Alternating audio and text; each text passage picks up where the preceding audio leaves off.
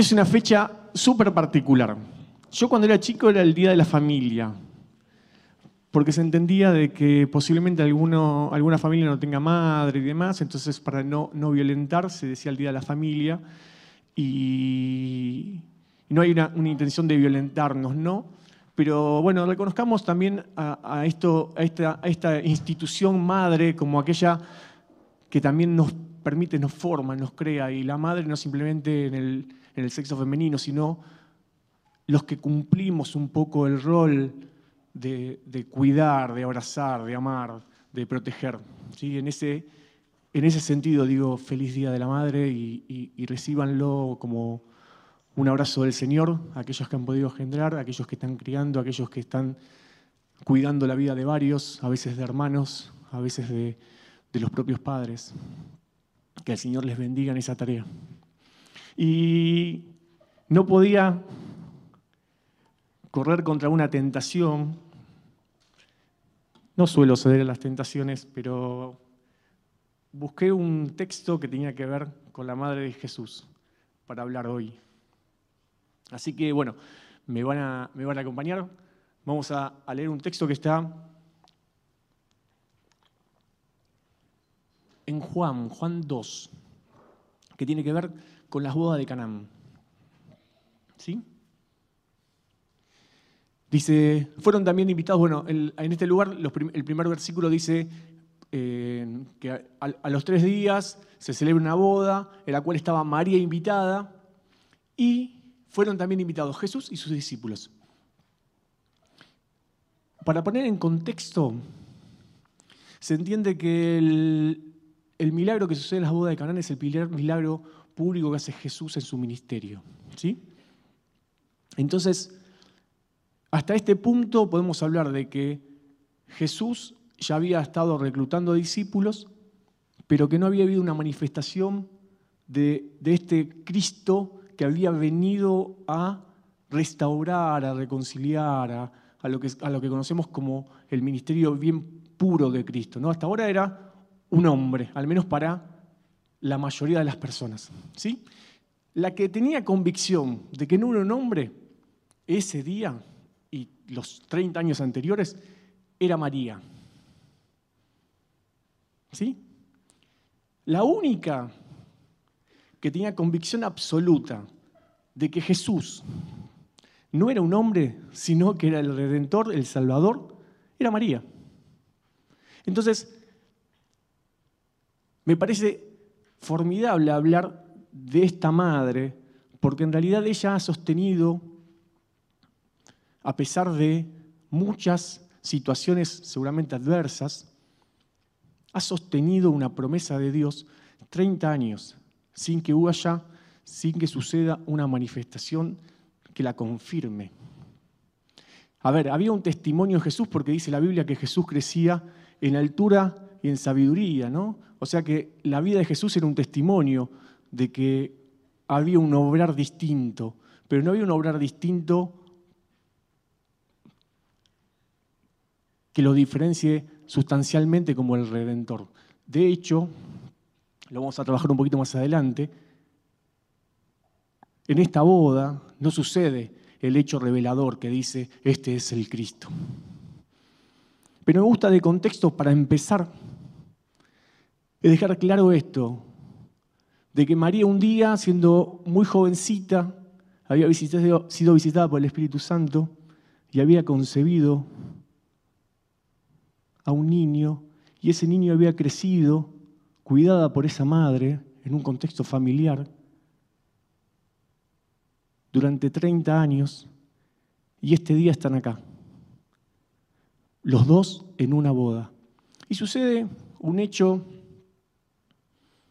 para algunos vital, en el cual me incluyo, para otros tal vez menos relevante, que está en el versículo que sigue, Miki. Y faltando el vino, la madre de Jesús vino y dijo, no tienen vino. Es vital esto.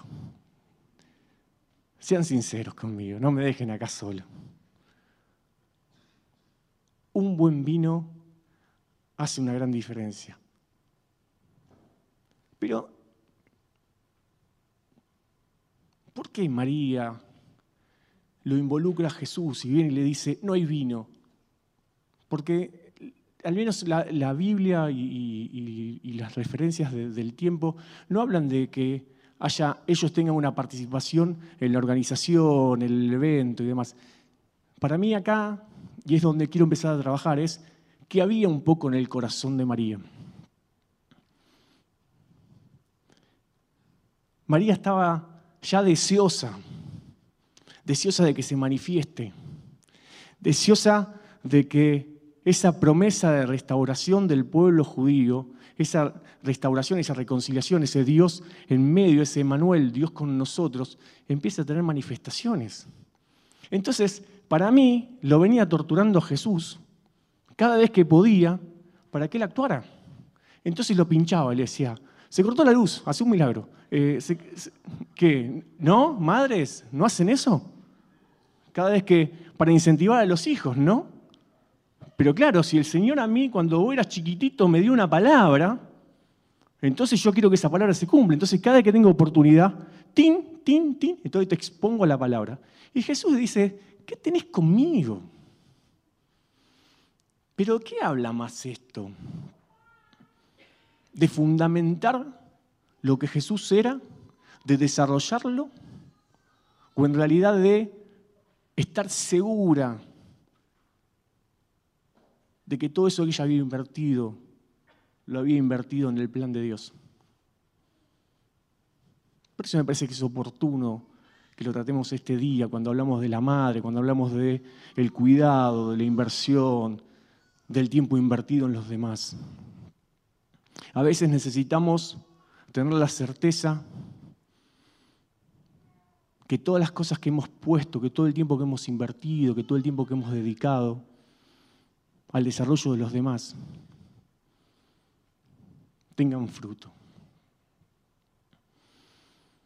Y a veces la oración es un poquito apurada, a veces el deseo está un poco mal contenido.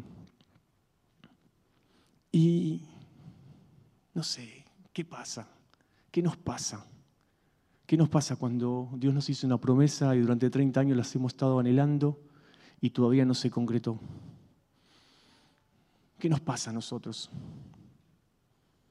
A María seguramente lo mismo que, que podemos poner en nuestra boca ahora, yo qué sé, podemos decir que, que nos da incertidumbre, que nos llena de temor, tal vez nos da ansiedad. El no estar seguros de que esa promesa que nos hizo el Señor hace tanto tiempo, en algún momento se va a hacer real. El tema es el siguiente, que María le vuelve a insistir a Jesús, en mi opinión no por primera vez, pero le dice, se acabó el vino, esta es tu oportunidad, anda y brilla, anda y así.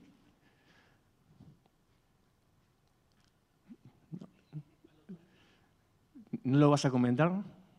Dale, Dorcas. Y Jesús le dice, y contesta algo que, que hasta a mí me hace pensar en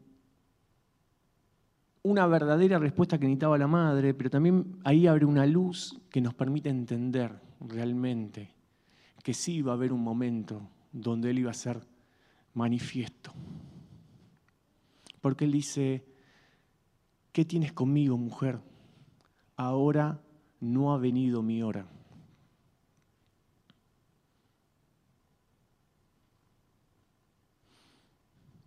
Jesús en un momento iba a ser testimonio fiel de que era Dios con nosotros, que era el restaurador, que era el Mesías, que después se termina cumpliendo. ¿Cuándo se cumple? se cumple el tercer día, como este versículo empieza así encima, el, capítulo, al tercer día, pero se cumple esto de que Jesús es el Mesías, que ahí sí hay testimonio irrevocable de que Él lo es, no porque convierte vino, no porque hay sanidades, no porque hay libertad, no porque hay reconciliación con Dios a partir de su obra. Él se convierte en testimonio vivo, en este reconciliador, en este Mesías, cuando resucita al tercer día de los muertos. Cuando Él es levantado de los muertos porque pagó por el pecado de cada uno de nosotros. No en esta boda, no a partir de que Él hace milagros. Los milagros eran señales de que Dios estaba sosteniendo su vida.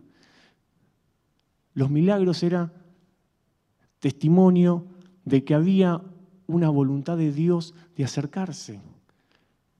Cosas como la que hizo Jesús, nosotros podemos hacer. Nosotros podríamos convertir hoy agua en vino. Nosotros podemos convertir, a mí el agua en vino no me sale, me sale más el agua con fuego. Pero hay milagros que podemos hacer. De hecho, estamos llamados a esto. Entonces, esto de la hora de Jesús era cuando Él muera por nuestros pecados y al tercer día Dios lo levante de la muerte. Ahí iba a haber un testimonio vivo, ahí iba a ser, Él es el Cristo, ese momento que María deseaba, ese, ese momento de que María había soñado ya hacía 30 años cuando el ángel le dijo, vas a tener un hijo y será llamado Dios con nosotros. ¿Me siguen? ¿Estamos acá? Pero tenemos una madre deseosa de encontrar, una madre que incentivaba a su hijo, tal vez fuera del tiempo correcto, pero que motivaba todo el tiempo y alimentaba todo el tiempo esa promesa que el Señor le había hecho y que ella no permitió que el tiempo la opaque. Que ella no permitió que el no manifestarse se corra un poquito, que aparezca una duda en su fe, que ponga un poquito de niebla, de tinieblas en su comprensión de lo que Dios iba a hacer con su hijo. Entonces, cuando volvemos a nuestras vidas, y, agarramos a, nuestro hijo y nuestro hijo a veces es una persona de, sangre, de, cuerpo, de carne y sangre, o cuando nuestro hijo es un proyecto, cuando nuestro hijo es un ministerio, cuando nuestro hijo es un llamado, cuando nuestro hijo es el cuidado de una congregación. Debemos ser insistentes en en activar, insistentes en promover, insistentes en sostener lo que el Señor está haciendo. Pero sabemos que en realidad el que va a ser fiel con la palabra es siempre Dios. El que va a ser fiel con la palabra para que la palabra se cumpla va a ser Dios. Nosotros podemos estar deseosos de que las, cosas sucedan ya, que el Señor nos respalde de tal manera que le cierre la boca a esos que nos han lastimado, que le cierre la boca a esos que, que han dicho cosas feas de nosotros, que le ponga mucho orgullo a otros que nos han apoyado.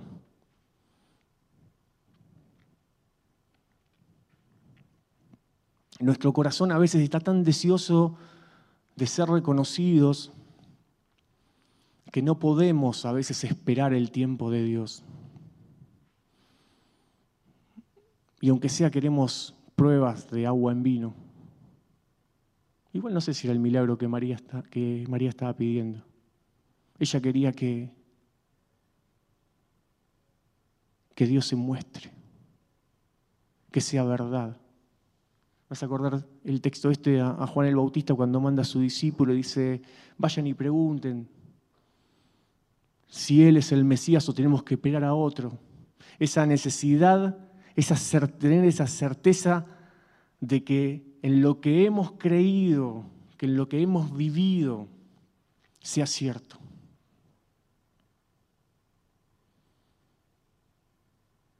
Y tanto en una como en la otra situación, Jesús se ocupa de ese corazón y dice, sí, es esto, es este momento. Y me encanta la confianza de María, porque esto es lo que me permite saber de que el corazón de María no había duda en su fe, porque da el mejor consejo que una madre puede dar. Da María, después de la contestación de Jesús, situación continua, da el mejor consejo que una madre puede dar. ¿Me das el versículo 5, Miki? Su madre dijo a los que servían, haced todo lo que Él les diga. ¿Qué mejor, qué mejor consejo le puedes dar a tus hijos? ¿Qué mejor consejo le puedes dar a tus hijos? Haced lo que Jesús te dice. No hagas otra cosa. Haced lo que Jesús te dice. Esto me habla de un corazón de María, que no había dudas, que ella a los 30 años de esperar que se manifieste el verdadero Cristo, estos 30 años de inversión, de inversión, de pinchar, de incentivar, no habían deteriorado nunca la convicción que ella tenía de esa promesa que Dios le había dado, de esa convicción de que seguramente mucha gente cuestionó, de que había engendrado virginalmente al Cristo. Esto que seguramente fue cuestionada y cuestionada y cuestionada durante tantas veces en su vida, eso no le permitió, eso ella nunca le dio lugar a dudar de que él era el Cristo. Entonces cuando él le dice, esta no es la hora, ¿qué tenés conmigo mujer? Ella, los demás le dicen, vayan y hagan lo que él dice. Tal vez no soy una entendida de los tiempos, tal vez estoy apurándome, pero él tiene palabras de vida. Tal vez yo como papá no soy un entendido de los tiempos y tal vez la estoy pifiando, pero te tengo que decir esto, haz lo que Jesús te dice. Tal vez como mamá te incentivo demasiado o tal vez te pongo demasiados peros porque no estoy entendiendo los tiempos que el Señor tiene con vos. Pero no descartes este, el mejor consejo. Hacé lo que Jesús te diga. Hacé lo que Jesús te diga.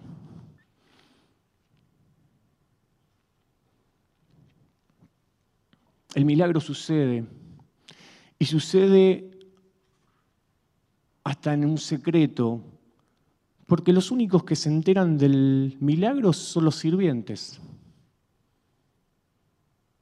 Porque Jesús le dice a los sirvientes, llenen las, las, eh, las, vasijas. Aparentemente era una, una familia muy pobre.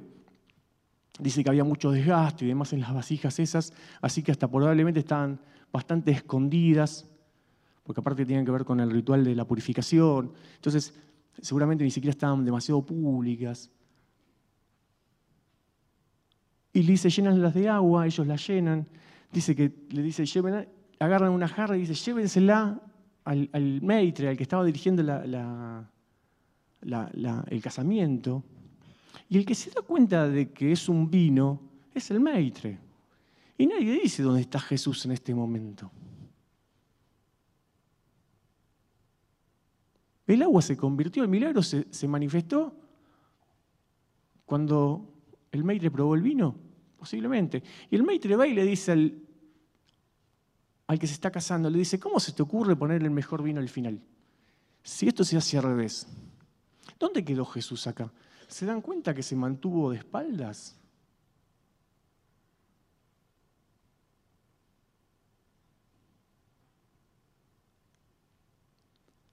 La intencionalidad de Jesús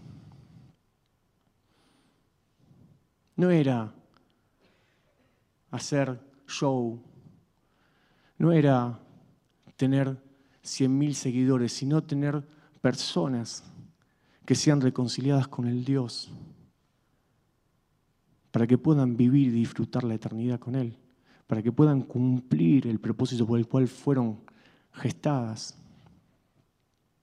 ¿Había posibilidad de hacer un buen show? Yo creo que sí.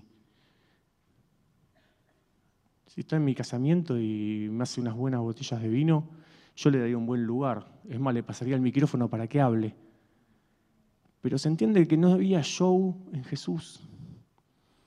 Había una intencionalidad.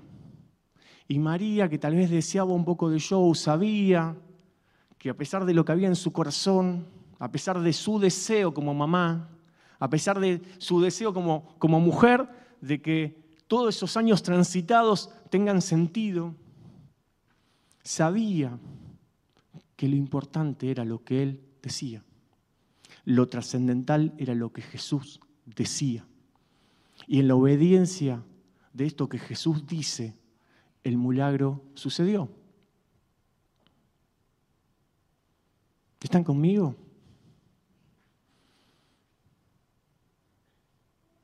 Iglesia, esta mañana, Día de la Madre, te invito a que tengamos una oración conceptual, una, una oración muy intencional. Que podamos darle ese lugar a Jesús, que no es un lugar de estrella, sino que es un lugar de importancia. Que lo que Él dice es lo que tiene valor. Que lo que eso que generan los demás o lo que generan nosotros pasa en segundo plano porque Él solamente tiene palabras de vida eterna. Que cuando Él habla hay que obedecerle porque ahí suceden las cosas. Que Él se va a ocupar del que el reconocimiento y la gloria llegue a Dios. En el Día de la Madre me gustaría que te quedes con el mejor consejo que podés tener. Versículo 5. Hagan lo que Él les diga. Hagan lo que Él les diga.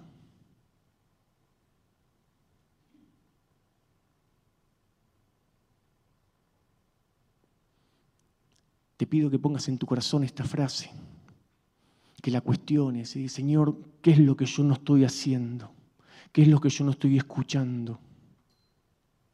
¿Qué es lo que no deseo escuchar para no obedecer?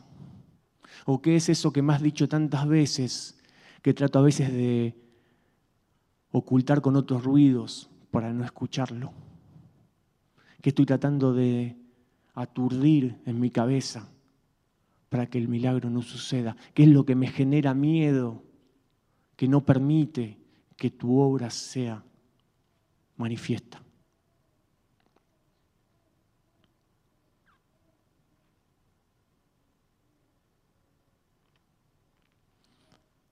Diego, ¿quieres subir?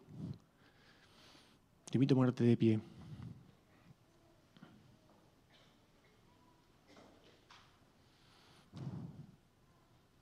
Y te pido que te comprometas con la oración, si, si lo entendés de parte de Dios.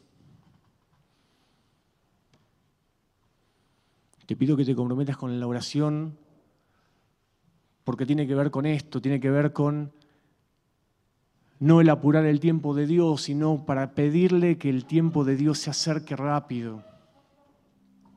No es porque manipulamos a Dios, sino porque deseamos de que esa manifestación de Él sea pronta.